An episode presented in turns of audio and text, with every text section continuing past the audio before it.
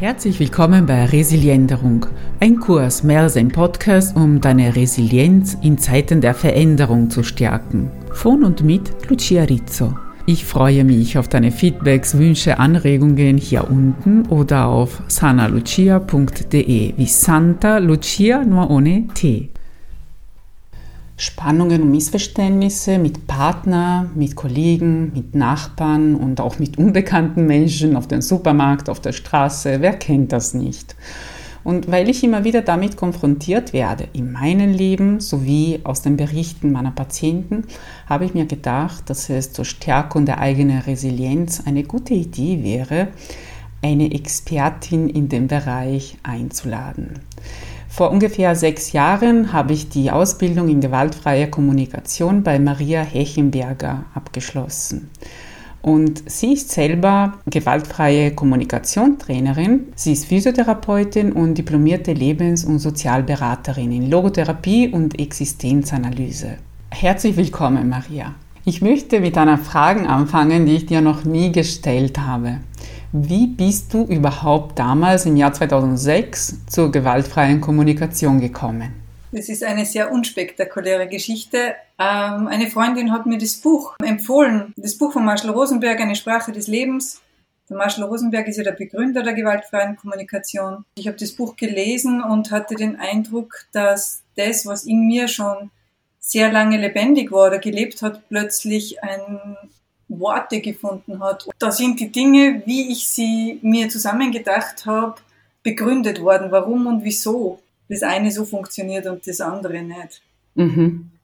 Und gab es auch gleich ähm, Umsetzungsmöglichkeiten? Hast du das gleich in dein Leben integriert oder wie ist das so gelaufen? Und das kann ich mich nicht erinnern. Ich glaube, das war eher sehr unbewusst. Ich war einfach gerade einmal nur fasziniert und kurze Zeit später habe ich einen Einführungskurs besucht und daraufhin habe ich wirklich die Dinge versucht umzusetzen und in mein Leben zu integrieren. Mhm. Bin zum Beispiel in einem Konflikt mit meinem Mann dann gelaufen und habe das Buch geholt und auf der Liste der Gefühle und Bedürfnisse habe ich dann nachgeschaut, wie es mir wohl gehen mag oder wie, wie ein Wort dafür ist, wie es mir jetzt gehen könnte. Ich habe das dann auch meiner Trainerin und Mentorin erzählt, wie das, wie das so funktioniert, wie das so handhabe und die hat mir dann gleich empfohlen, meine eigene Liste zu schreiben, meine eigene Liste an Gefühlen und Bedürfnissen. Und so hat es irgendwie angefangen, dass ich mich sehr intensiv und eigentlich ständig damit beschäftigt habe. Mhm. Das ist eine Sache, die mir persönlich an der gewaltfreien Kommunikation sehr gut gefällt, dieses Auseinandersetzen mit den eigenen Gefühlen, genauso wie es in einer Psychotherapie passiert. Und der Rosenberg war ja Psychotherapeut und er war frustriert, dass die Psychotherapie besonders bei depressiven Patienten nicht so gut angeschlagen ist. Und da hat er angefangen, ähm, die gewaltfreie Kommunikation in die Richtung zu entwickeln, wie wir sie heute kennen. Und wir haben bis jetzt noch kein Wort darüber verloren, wie sie funktioniert. Ich glaube, das kannst du viel besser erklären als ich. Ähm, was ist gewaltfreie Kommunikation? Oder ich finde es sehr sympathisch, wie es in Italien genannt wird zum Teil, empathische Kommunikation. Weil es kann schon zu Gewalt kommen, aber empathisch. Wie ist denn deine Beschreibung davon? Die gewaltfreie Kommunikation, die bei uns ja auch empathische Kommunikation genannt wird, weil dieser Titel sehr oft Verwirrung hervorruft, ist auf der einen Seite ist es ein Modell, um zu einer gewissen Haltung zu kommen. Also wenn wir sagen, gewaltfreie Kommunikation, sprechen wir eigentlich von einer Haltung und die vier Schritte, also das sind die Basics, vier Schlüsselunterscheidungen, die führen uns dazu hin, ähm, innerlich die Haltung einzunehmen. Und diese vier Schritte, soll ich die beschreiben? Ja, bitte, weil ich glaube, dass nicht alle genau wissen, wie es funktioniert. Ähm, genau, der erste Schritt unterscheidet eine Beobachtung von einer Bewertung. Das heißt, wenn ich eine Situation betrachte, dann versuche ich mal einen Realitätscheck zu machen. Nämlich zu schauen, was passiert denn wirklich im Gegensatz dazu, was ich mir alles dazu ausdenke oder ähm, dazu reime. Mhm. Das heißt, ich beobachte in der Sandkiste, wie ein Kind das andere mit der Schaufel auf den Kopf schlägt meine Gedanken dazu wären oder meine Urteile dazu wären im Gegensatz, es passiert etwas äh, Gefährliches oder es, es ist ein schlimmes Kind in der Sandkiste oder es ist eine Situation, in der eigentlich eine Mutter da sein müsste. Das gibt sogar Gedankenkonstrukte, die so wie automatisch immer dazu kommen, wenn wir irgendwas beobachten. Und der erste Schritt dient dazu, mir gewahr zu sein, was in meinem Hirn oder in meinem System eigentlich passiert, wenn ich etwas beobachte. Genau, und das hat die Möglichkeit, dass ich nicht abhängig bin von den automatischen Reaktionen, die aufgrund meiner Gedanken und Muster ganz schnell sich in den Vordergrund drängen, beziehungsweise bei denen es manchmal so erscheint, als würde ich gar nicht anders können, als so oder so zu reagieren. Mhm. Das heißt, ich mache sowas wie einen Atemzug dazwischen und schaue, was passiert denn eigentlich wirklich. Mhm. Der zweite Schritt, ähm, da geht's dann von Beobachten der äußeren Welt, wie, wie wir sie erleben, zu wie setze ich mich in Bezug dazu. Das heißt, wie sind meine Gefühle in diesem Augenblick, wo ich beobachte, ein Kind schlägt das andere mit der Schaufel. Ich, ich habe jetzt in meinem Kopf eine so kleine rote Plastikschaufel, nicht, dass ihr so die Idee habt, das wäre ein großes Metallteil, dann wäre es mir schwer, dieses. Da könnte man sich gleich ein bisschen mehr Sorgen machen und intervenieren. Ja, genau. genau. Wie fühle ich mich? Vielleicht bin ich kurz beängstigt, vielleicht bin ich erstaunt, vielleicht bin ich empört. Einfach wahrnehmen, was geht in mir vor. Im Gegensatz dazu eben ähnlich wie beim ersten Schritt, welche Gedanken habe ich dazu? So wie das darf nicht sein und es ist ungehörig und es müsste jemand da sein und so weiter. Mhm. Im dritten Schritt sagen wir, wir verbinden uns mit unseren Bedürfnissen. Das heißt, die Gefühle wegweisen uns zum Bedürfnis. Das heißt, ich versuche herauszufinden, worum geht es mir im Innersten, mehr oder weniger. Mhm. Und in der Situation mit der Schaufel wäre so ein Bedürfnis, Sicherheit und Schutz beitragen zur, zum, äh, zu, zur Unversehrtheit dieses Kindes. Mhm. Und nachdem mir das klar geworden ist, komme ich zum vierten Schritt, der dann wieder in die äußere Welt zurückgeht. Das heißt, ich versuche mir eine Handlung zu suchen oder eine Bitte zu stellen ähm, an jemanden anderen. Also selbst eine Bitte an mich, das heißt, was kann ich tun oder eine Bitte an jemand anderen. Mhm. Was kann jemand anderer tun, um mich zu unterstützen, mein Bedürfnis zu erfüllen. Mhm. Das heißt, entweder die Mutter ansprechen oder direkt das Kind. Genau. Mit deiner Beobachtung und dass du dich, wie du dich dabei fühlst. Na, vielleicht nehme ich, kommt drauf an, wie heftig der zugeschlagen hat mit der Schaufel und wie groß sie ist. Vielleicht nehme ich jetzt mal einfach nur die Schaufel weg. Mhm. Und damit beide in Sicherheit sind und dann beginne ja. ich erst zu sprechen. Mhm. Und da gilt dasselbe, beginne ich wieder mit den vier Schritten. Wenn ich mit dem mich mit dem Kind unterhalte, dann interessiert es mich, was hat denn, warum macht denn das Kind das? Warum haut es denn mit der Schaufel auf das andere Kind? Ähm, und der Unterschied dazu ist, eben diese Beschuldigung auszusprechen, du bist ein böses Kind, sowas tut man nicht, oder, oder warum machst du das, das darf man doch nicht.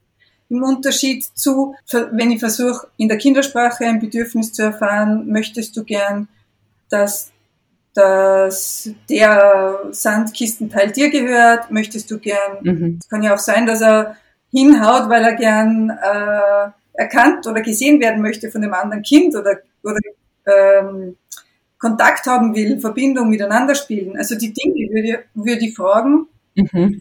Und wenn ich draufkomme oder wenn wir gemeinsam draufkommen, was denn das Bedürfnis des Kindes ist, ihm andere Strategien vorschlagen, als mit der Schaufel auf den Kopf zu ähm, klopfen.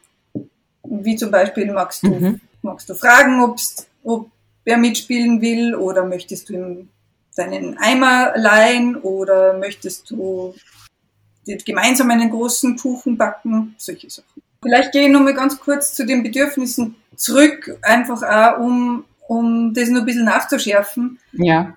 Bei dem dritten Schritt und bei diesen Bedürfnissen geht es auch hauptsächlich darum, dass ich, wenn ich versuche, das Bedürfnis zu finden, begebe ich mich auf eine abstrakte Ebene. Das heißt, ein Bedürfnis definiert sich dadurch, dass es unabhängig von bestimmten Personen und bestimmten Handlungen ist. Ein Bedürfniswort ist immer abstrakt und allgemein.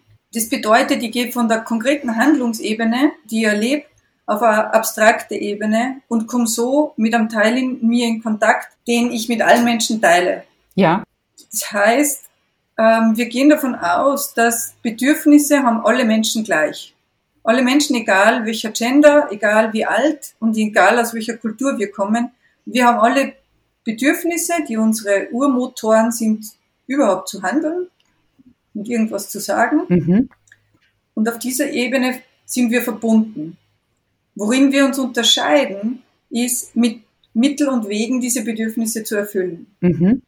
So zum Beispiel, ich war in einer Schule, in einem, einem polytechnischen Lehrgang mit lauter jungen 15-Jährigen. Die Lehrerin hat mich oder hat den Workshop ins Leben gerufen, weil es so viele Konflikte gab unter den Schülern. Und ähm, unter anderem war der, die Hauptakteure des Konfliktes war ein junger Bursche, der von dem Ort kommt, in dem die Schule war, und ein junger Mann aus dem Iran. Und die haben sie, die waren sehr verfeindet. Und wir haben dann auch gesprochen, was, worum es den beiden geht und haben versucht, das Bedürfnis herauszufinden. Und ein Kern dieses Konfliktes war, oder für mich ein sehr spannender Moment, war, dass der Bursche aus, in Bischofshofen war das, aus Bischofshofen gesagt hat, der Junge, der respektiert mich nicht, der schaut mir nie in die Augen, wenn er mit mir spricht oder wenn er mich grüßt. Und also auf der Bedürfnisebene war Respekt und Wertschätzung nicht erfüllt. Und bei dem jungen Mann aus, aus dem Iran, der hat gesagt, da ist kein Respekt da vor dem Einheimischen, vor mir, der schaut mir immer so direkt in die Augen. Mhm. Das heißt, das Bedürfnis nach Respekt und Wertschätzung haben beide gleich gehabt, nur der Ausdruck, wie ich es mache, war in der Kultur oder ist in der Kultur ganz verschieden. Also für den Iraner wäre es respektvoll gewesen, den Blick am Boden zu senken. Mhm. Ja, spannend. Genau. Und solche Situationen haben wir im täglichen Leben dauernd. Mhm. Mhm. Ja, ja, es war auf jeden Fall wertvoll, um den Kern des Problems zu finden. Ich habe auch ein paar Beispiele. Es ist interessant, dass da so viele Probleme mit Nachbarn gibt. Eine Patientin zum Beispiel mit Nachbarn aus dem oberen Geschoss, die monatelang Renovierungsarbeiten gemacht haben und zu jeder Zeit, also auch am Samstag, so richtig laut und sie hat zwei Kinder, jetzt mittlerweile drei. Und das hat sie sehr belastet. Und dann hat sie mir erzählt, eines Tages ähm, haben die auch noch spät am Abend einen, eine Housewarming-Party gemacht. Und um elf oder halb Mitternacht waren sie immer noch am Feiern.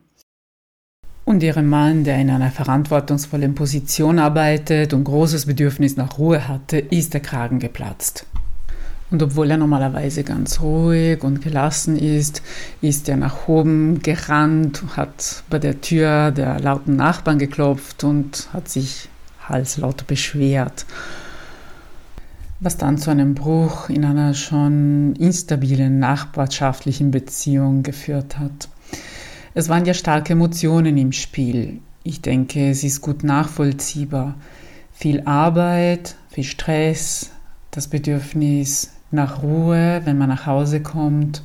Und die Ruhe ist nicht zu finden, weil ein ständiges Hammern und jetzt ein ständiges Lachen und äh, laut reden und stampfen zu hören ist.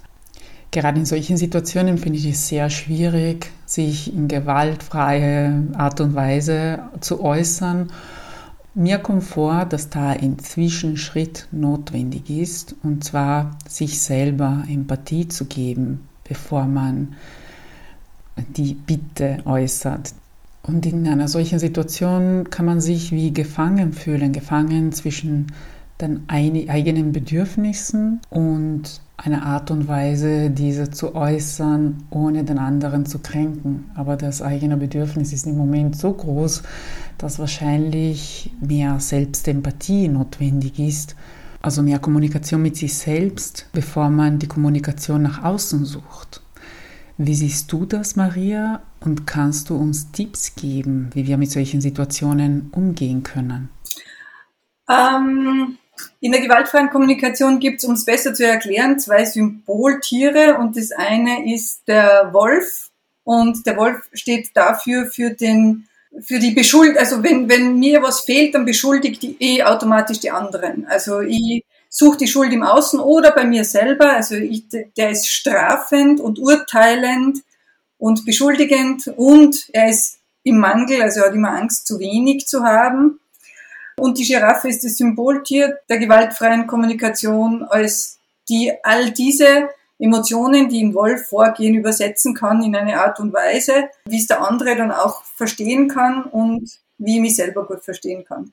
Und in so einem Fall, wenn, wenn da der Nachbar recht laut ist, dann wäre die Wolfsshow, nennen wir das, genau, also das, was der innere Wolf sagt, der, der schimpft und wütend ist, das ist eine Frechheit, die, die haben kein Gefühl für ein Miteinander und die denken nur an sich selber und eine Unverfrorenheit und so weiter.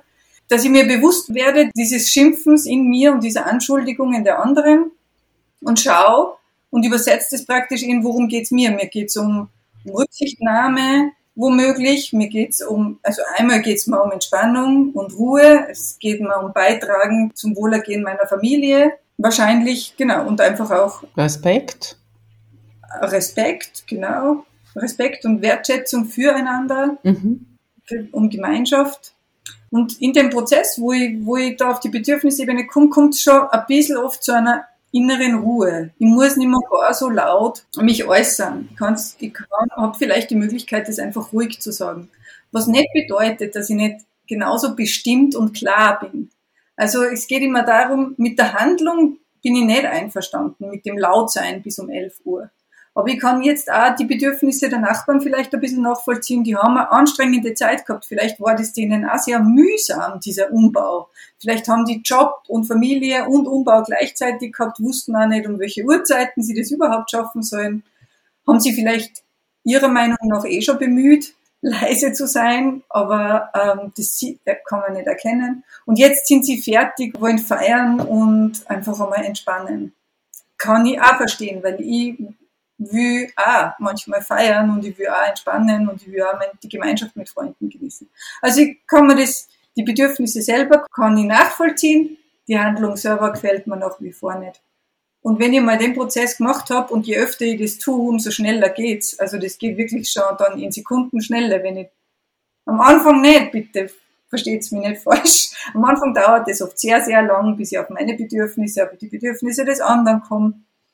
Aber je öfter ich das probiere, desto schneller geht's und dann kann ich einfach aufgehen und sagen, lieber Herr Nachbar, es ist 11 Uhr abends, meine Kinder schlafen, möchten gerne schlafen und ich habe einen langen Arbeitstag hinter mir. Können Sie bitte jetzt die Musik ausschalten und so leise sein, dass wir sie unten nicht mehr mhm. hören. Dann wären alle vier Schritte darin verpackt gewesen.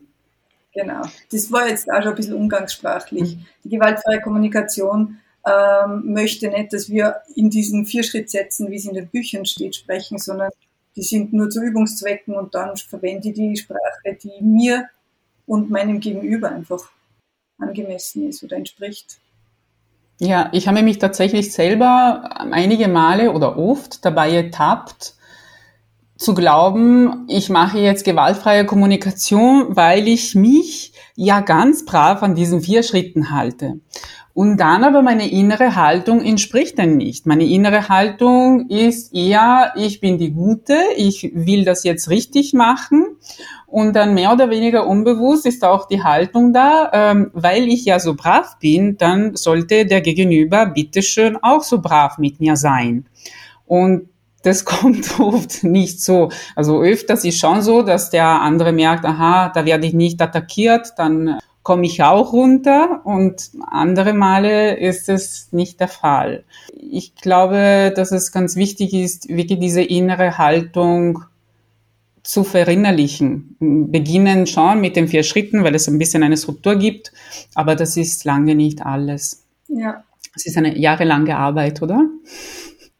Man ist nie angekommen. Genau, es ist nie aus. Es gibt immer wieder neue Herausforderungen und Beispiele, an denen man auch, auch nach Jahren ähm, zuerst einmal sich die Zähne ausbeißt.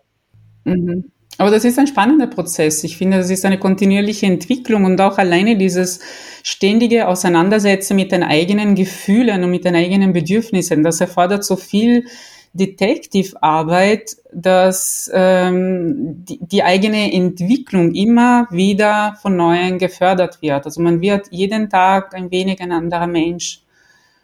Und ich finde alleine diese Reise zahlt sich aus. Und manchmal beißt man dann auch aufs Granit. Das habe ich wiederum bei einem anderen Patienten und auch in meinem Leben erlebt, wieder mit einem Nachbar. Und da fände ich auch deine Meinung dazu interessant. Was macht man, wenn das Gespräch mit einem Nachbar gar nicht mehr möglich ist? Bei meinem Patienten war es so, dass er, dass immer wieder so Kleinigkeiten passiert sind, nichts Besonderes. Also einmal ist der Ball der Kinder in den äh, Garten des Nachbarn gelandet und er hat dann ganz böse darauf reagiert.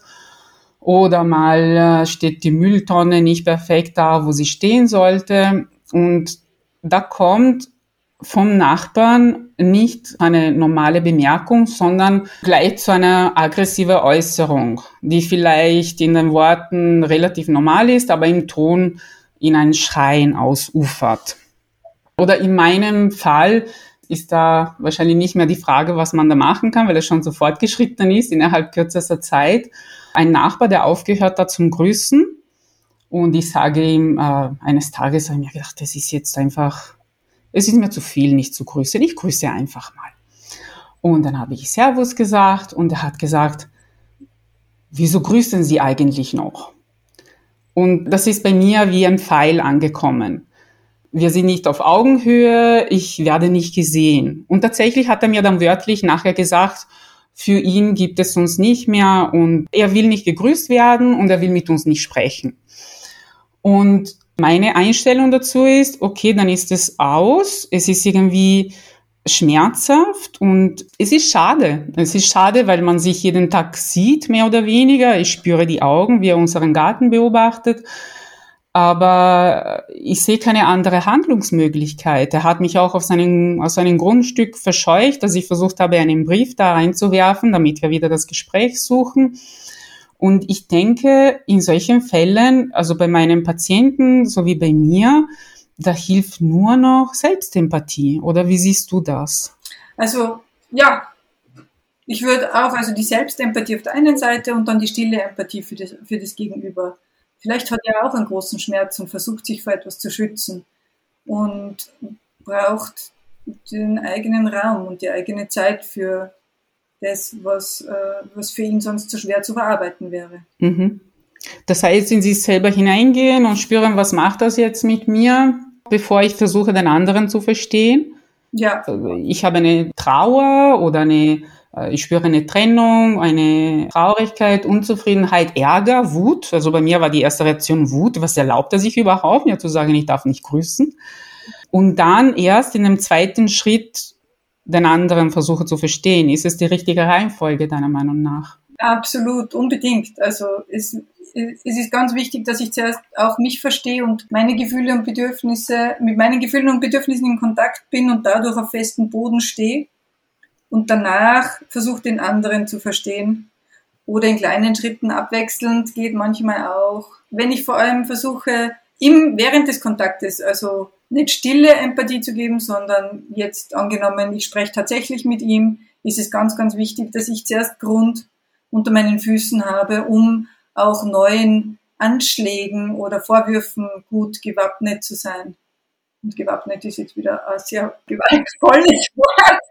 Aber einfach, dass ich gut dastehe und dass ich mich nicht umhauen lassen muss von irgendwelchen Aussagen. Und das geht schon immer besser, je mehr ich mit mir im Kontakt bin und mit dem, was mir wichtig ist. Ja. Gibt es noch einen Tipp für den Alltag oder für solche Situationen oder andere spannende Situationen unter Anführungszeichen, die du gerne mitgeben würdest? Ähm, eben das eine haben wir schon gesagt, was ich ganz wichtig finde, dass ich zuerst versuche, mit mir gut in Kontakt zu sein und meine eigenen Gefühle und Bedürfnisse im Reinen habe, also mir darüber im Klaren bin. Ein wesentlicher Teil ist einfach Zeit. Mir die Zeit zu geben, bevor ich reagiere, schauen, was ist los und was will ich eigentlich. Die ganzen vier Schritte eignen sich hervorragend dazu, den Dialog zu verlangsamen und manchmal äh, zuerst einmal aus der Situation rauszugehen, mich selber zu klären und dann erst wieder hineinzugehen. Manche Menschen sitzen bei mir im Kurs und fragen, aber wie kann ich das spontan und ganz schnell? Und meine Antwort ist dann am Anfang einmal gar nicht. Also schnell und spontan funktionieren die Dinge, die ich zuerst in der Reflexion geübt habe. Mhm. Und immer wieder wiederholt habe, wenn immer wieder ähnliche Situationen auftauchen, oder? Genau. Mhm. Und wie du schon vorher gesagt hast, ich finde es höchst spannend herauszufinden. Manchmal komme ich auf Bedürfnisse, mit denen ich vorher gar nicht gerechnet habe. Und allein das ist oft so erstaunlich und schon so beruhigend. Mhm. Und auch erfüllend. Ah, das ist mir da wichtig, genau. Und da brauche ich den Nachbarn ja gar nicht dazu. Ich habe die anderen zwei Nachbarn auch noch für Verbindung und Respekt und Klarheit. Dann lasse ich ihn in Frieden sich ärgern oder, oder abkapseln, weil das tut mir ja im Grunde nichts so. Genau, danke schön für deine Anregungen, Maria. Und zum Abschluss hätte ich gerne gewusst, ob du ein Lebensmotto hast, so ein Zitat, das du gerne mitgeben möchtest. Ähm, genau, das habe ich in der Vorbereitungs-E-Mail gelesen und habe dann überlegt. Und ich glaube, eins meiner Lieblingszitate ist von einem buddhistischen Zen-Meister, der heißt Nagarjuna, und der hat gesagt, es gibt nur eine falsche Sicht der Dinge. Die Sicht, meine, wäre die einzig richtige. Und das gefällt mir gut, weil sie durch diese Arbeit in der gewaltfreien Kommunikation einfach immer wieder neue Perspektiven auftun und macht das Leben so reich und so wunderbar. Und ich bleib so nicht stecken in einer Sicht, die mir vielleicht Sicherheit gibt und Klarheit und gleichzeitig ist sie zu 99 Prozent nicht die letzte Weisheit. Das ist ein wohltuendes Zitat. Das möchte ich gerne in mein Leben einfließen lassen. Und in mir ruft es interessanterweise das Bild eines Bambus hervor. Vielleicht, weil diese Pflanze, die eigentlich ein Gras ist, so biegsam ist, so anpassungsfähig. Und wenn man nicht bewertet und flexibel bleibt, dann ist man auch anpassungsfähig, entwicklungsfreudig und resilient in der Veränderungen des Lebens. Ja, ich hoffe, nicht nur dieses Zitat, sondern das ganze Interview konnte unseren Zuhörern und Zuhörerinnen ein paar neue Einsichten bringen. Und ich möchte euch alle dazu einladen, Fragen zu stellen. Vielleicht gibt es Situationen in deinem Leben, wo du gerne gewaltfreie Kommunikation oder empathische Kommunikation anwenden würdest. Und wo du stecken bleibst und Fragen dazu hast, dann möchte ich dich einladen, diese Fragen zu stellen, hier unten oder durch meine Seite sanalucia.de. Und dann werde ich nochmal versuchen, bei Maria Hechenberger einen Termin zu bekommen. Ja, das wird mir Spaß machen. Sehr schön, mir auch. Dann danke ich dir, liebe Maria, und freue mich schon auf das nächste Mal. Danke für die Einladung und es war wirklich schön, mit dir zu sprechen. Danke.